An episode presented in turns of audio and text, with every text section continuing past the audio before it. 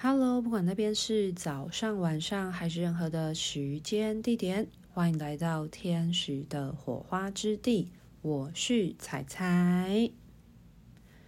不知道你在进入身心灵的旅程当中，是否曾经跟我一样，曾经困惑过？为什么不同的灵媒啊，或者是不同的灵性工作者，他们所提到灵性的世界的状态，好像有一点不太一样诶。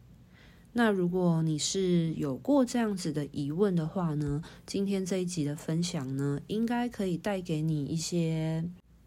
观点上的交流哦。那首先呢，我想要说明一下为什么。我会想要分享今天这个主题，主要是因为呢，在我进入身心灵的领域的过程当中呢，其实我在最一开始嘛，我也会有非常多的疑问啊。那现在是一个资讯大爆发的时代嘛，像我这种就是非常爱问为什么的一百万个为什么的好奇宝宝，其实我有时候在接触的过程当中，我就很喜欢先去做一些嗯、事前的功课啊，或者是一些资讯的收集、参考等等的。在这个过程当中呢，我当然也会经历，就是资讯非常庞杂、庞大的情况之下呢，慢慢的去筛选掉一些，嗯，可能不是那么适合我，或者是我心里没有共鸣的一些资讯，就让它慢慢的删除、逝去，那留下那一些我觉得，呃，可靠的、具有参考价值的一些，嗯，灵性工作者的分享。那在我随着我进入到这个领域当中呢，虽然我从一开始是一个，我也曾经是一个初学者，一个灵性小白，然后到现在呢，慢慢的，呃，对于灵性世界有建构出自己的一个脉络、一个观点、视角的过程当中，其实我也曾经有遇到一些觉得很。冲突的，或者是我很困惑的情况当中，那今天要分享这个主题，就是曾经有一段时间，让在我心中就是让我觉得非常的疑惑的一个主题。我在。呃，了解那么多资讯的过程当中，我当然会慢慢的去回到我的内心，知晓说我所认同的、我所共振的一些资讯是什么。那当然，因缘际会，我就接触到了天使灵气嘛。其实我真的是从最一开始。就是心理学，我自己的呃过去所学习的背景，然后呢学接触到了静心冥想，然后再意外的进入到一个万物沟通的练习，然后还有后来接触到天使灵气。那我也是因为接触到天使灵气，才感觉到好像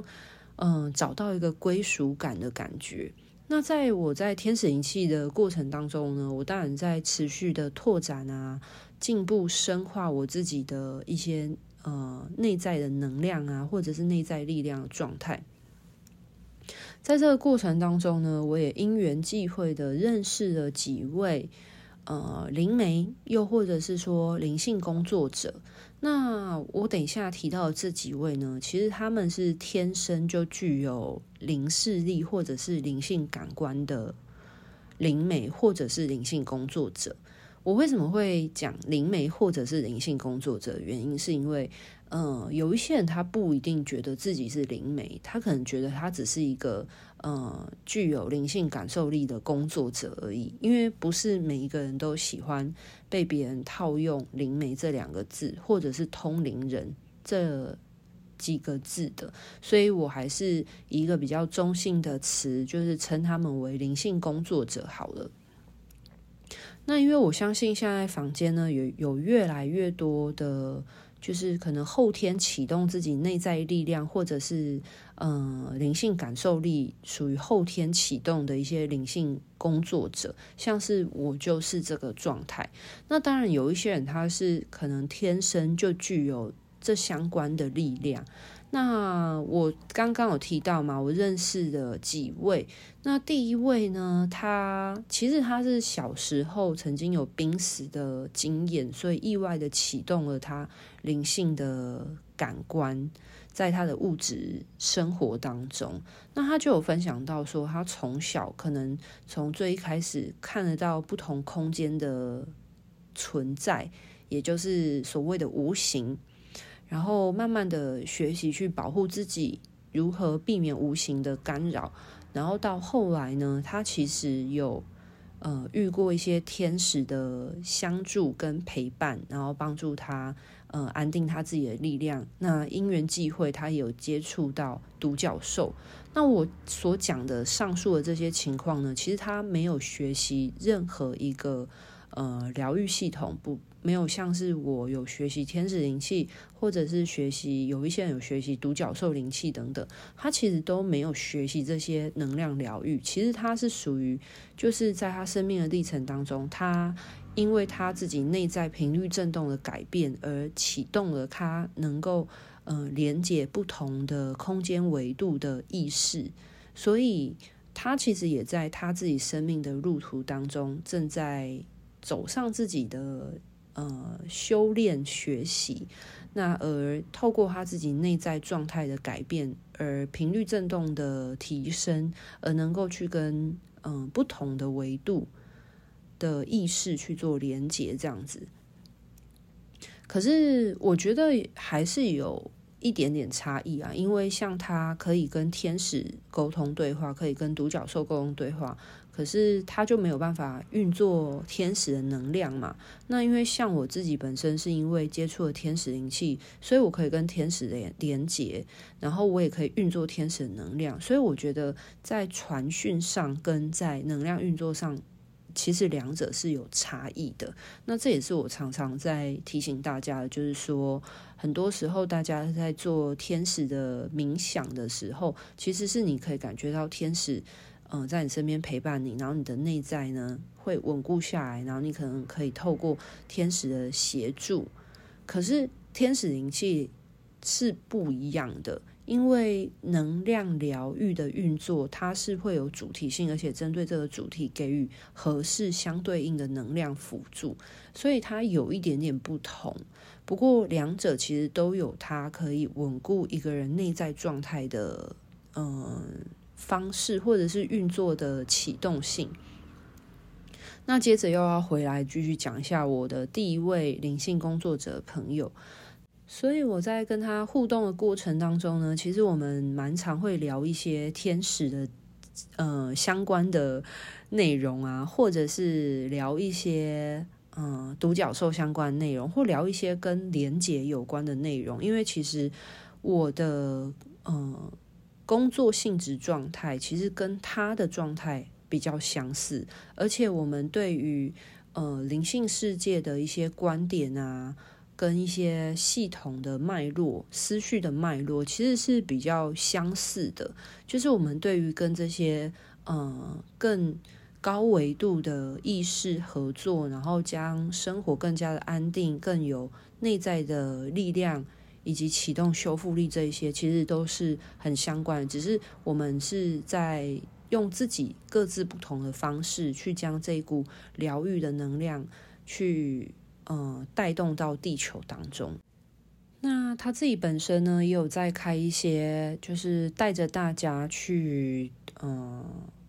做一些。连接或者是万物沟通的工作坊的，像是他最擅长的，其实他就很常会跟植物沟通啊，或者是带着大家去呃与这个大自然的一些力量去做连接。那当然，他做的这些事情呢，都是为了让大家更贴近这个自然，然后在自然当中去互助学习。其实。我觉得他带领的工作坊比较偏属于是让大家去亲近大自然的过程当中，然后去跟这个自然互相聆听、互相共生这样子。那接着呢，要分享是我所认识的第二位灵性工作者。那第二位灵性工作者呢，他是有他自己的能力的。他除了可以看见一个人生命历程的一些阶段性的状态以外呢，他其实也可以看见一个人他身上有没有一些不好的力量的纠缠，或者是一些嗯、人家所讲的冤亲债主的力量等等的。所以我认识的这第二位灵性工作者呢，他的受众呢就比较常在协助。大家处理一些呃很混乱的生命状态，或者是一些呃灵魂层面的冤亲债主的纠葛，或者是一些呃不好的生命力量的一些纠缠的去除等等的。那这位灵性工作者他所描述的。呃，灵性世界跟宇宙观就跟第一位非常的不一样，因为在他的描述过程当中，就会比较二元对立一点。简单来说，就是他会很明白讲到这个灵性的世界是很危险的，因为有很多不友善的力量，所以不要去接触，然后以及。呃，他的能力状态呢，其实跟通灵少女的那个原著的原型，大家知道《通灵少女》这部连续剧，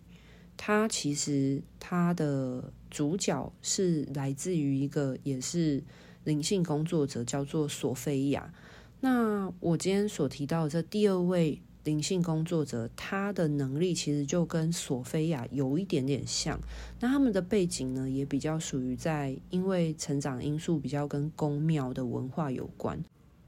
其实他们都有曾经提过一个类似的观点，就是他们看见有一些宫庙里面啊，所侍奉的其实并不是真正的正神，不是所谓的。光明明亮的意识，而是一些嗯、可能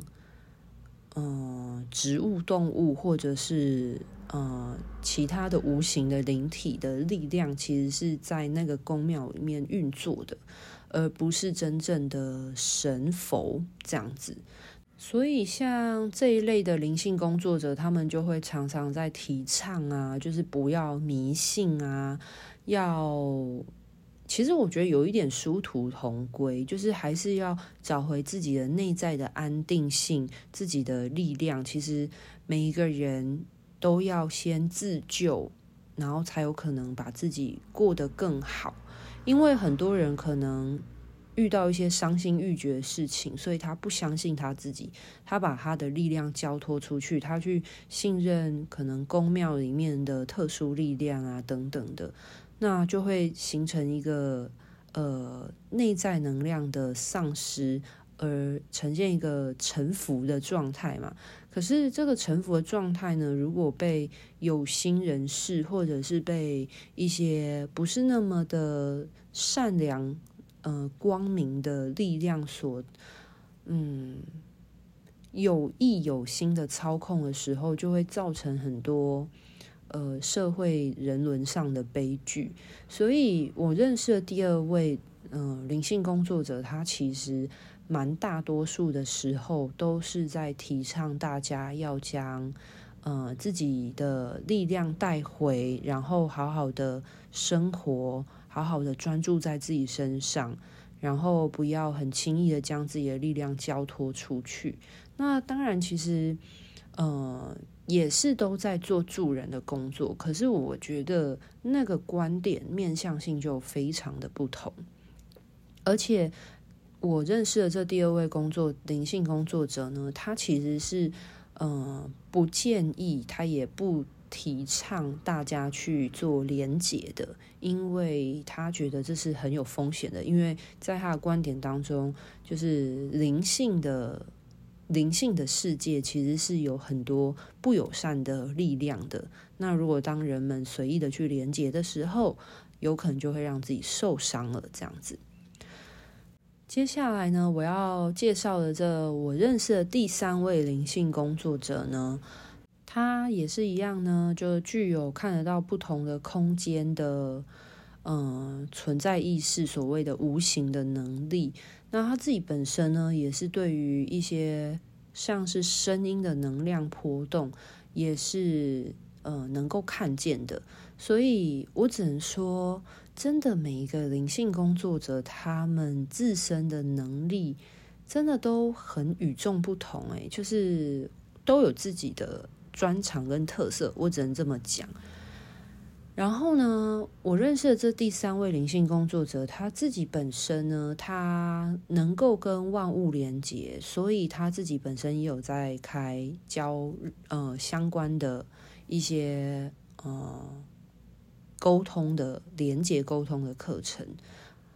那他自己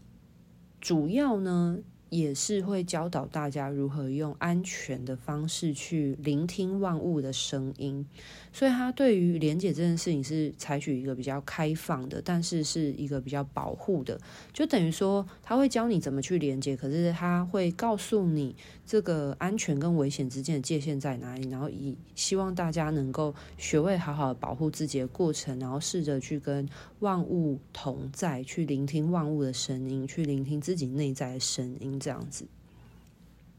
可是第三位灵性工作者，他也会提及到，呃，就是灵性的世界有一些无形也是不友善的力量，所以也要学会怎么去保护自己啊，然后主持类，那他可能也会，嗯、受理一些，呃，断除不好的力量的一些工作的案子。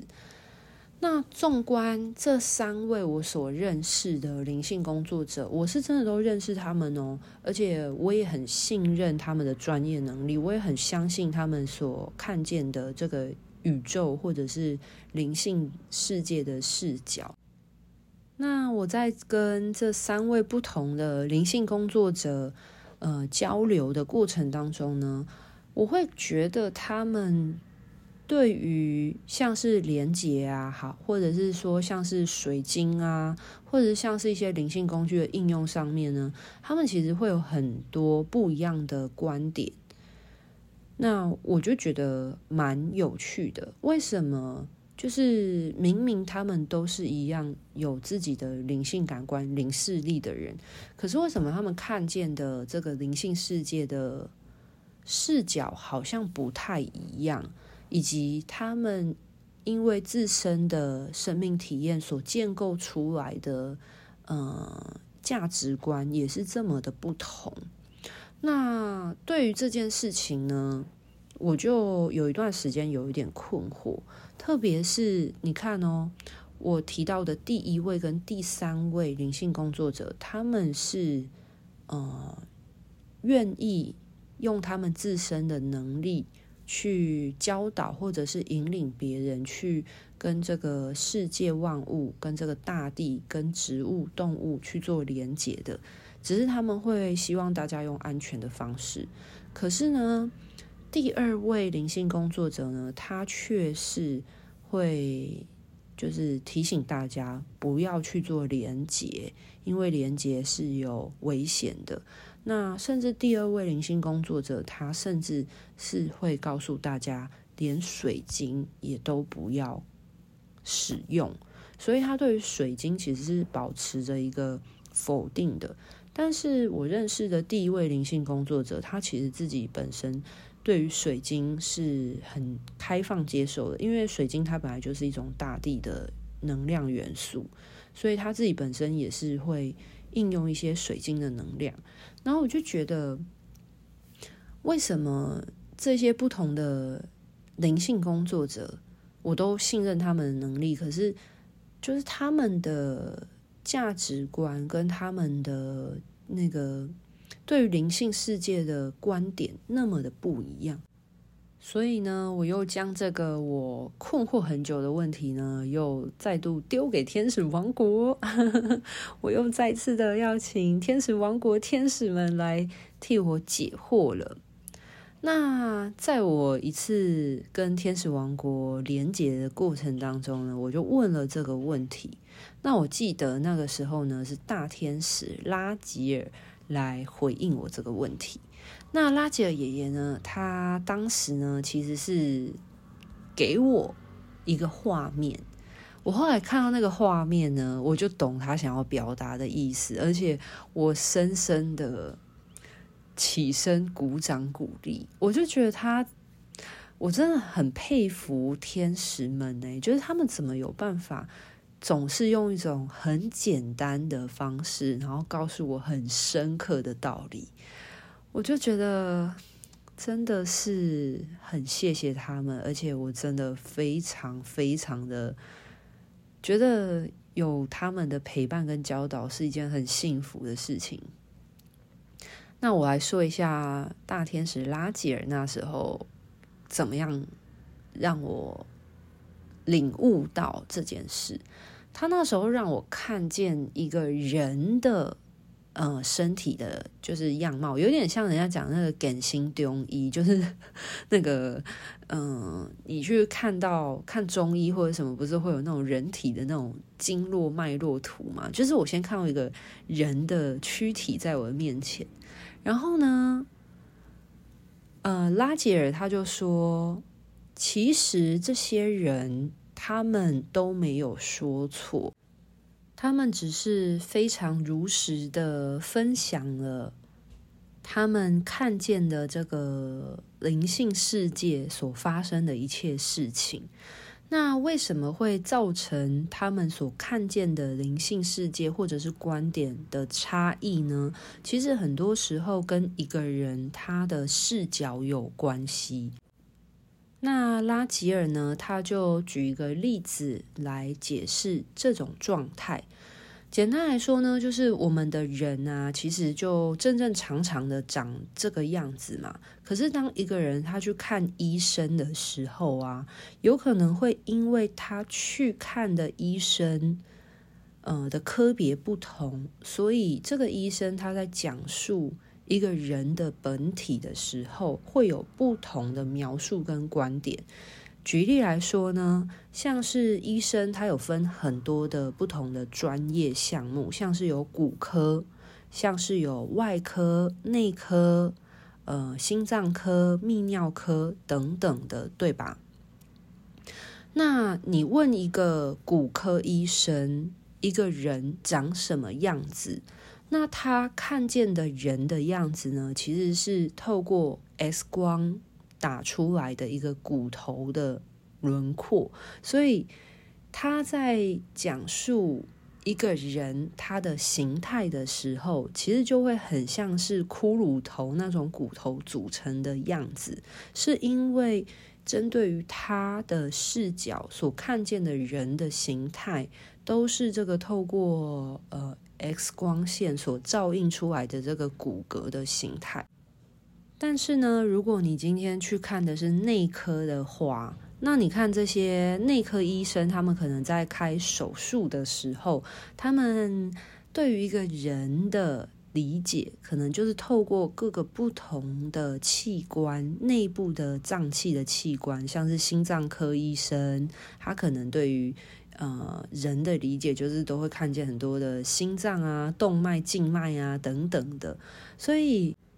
拉吉尔就有提到说，其实每个人都有自己的专长，灵魂的专长。那因为你的灵魂的专长，所以你看见这个世界的视野，你可以发挥运作的面向，其实都会不一样。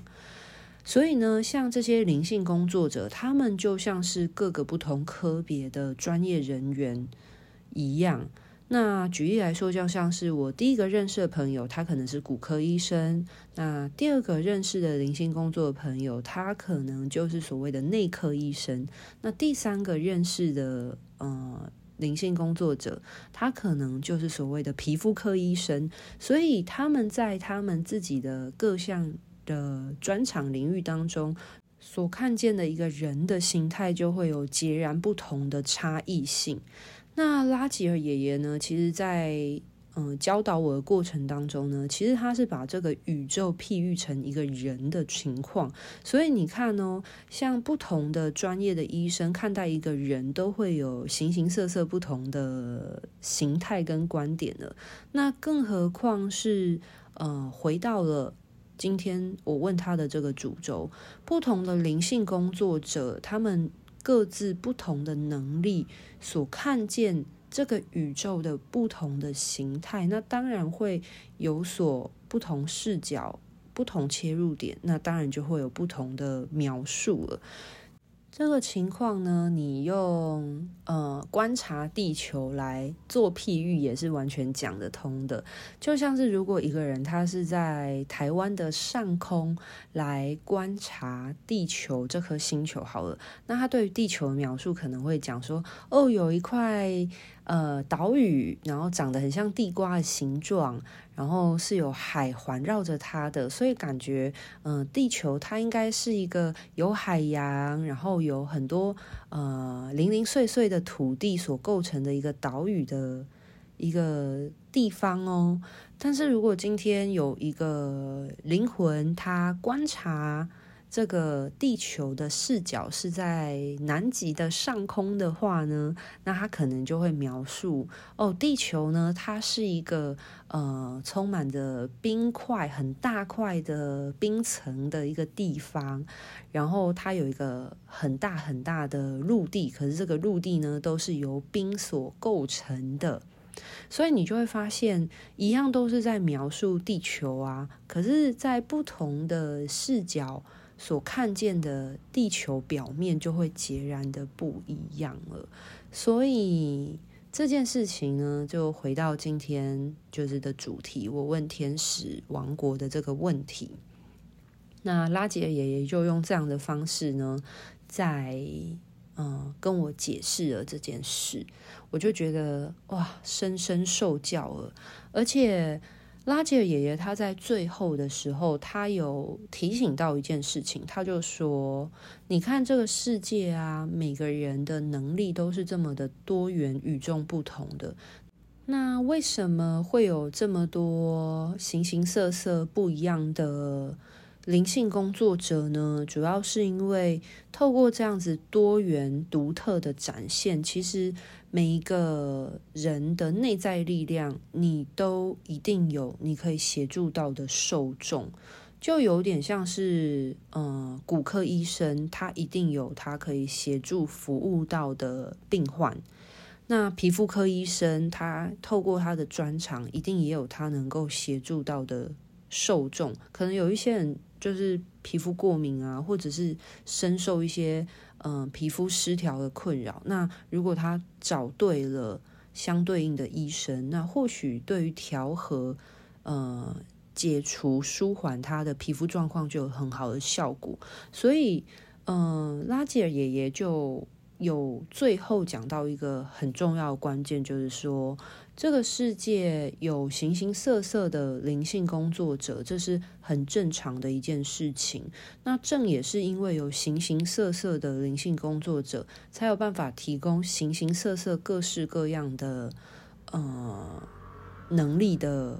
协助。那会让这些有需要帮助的人，可以去找到相对应去辅助协助他们的专业人士。简单总结来说，就是这些灵性工作者呢，他们会有不同的视角，所以他们描述这些灵性世界的观点会有所不同，这是很正常的。同时，也不要忘记，就是这些各自嗯、不一样的能力，都是为了要去协助相对应需要协助的受众们。才会被诞生在这个宇宙、这个世界当中。好啦，那今天的分享呢，我觉得算是蛮完整，也蛮透彻的。那如果你曾经跟我一样，或者是你此时此刻，呃，跟我过去有过类似的困扰或者是疑问的话呢，希望今天这一集的分享呢，可以带给你一些不一样的观点喽。那今天的分享就到这边告个段落喽，拜拜。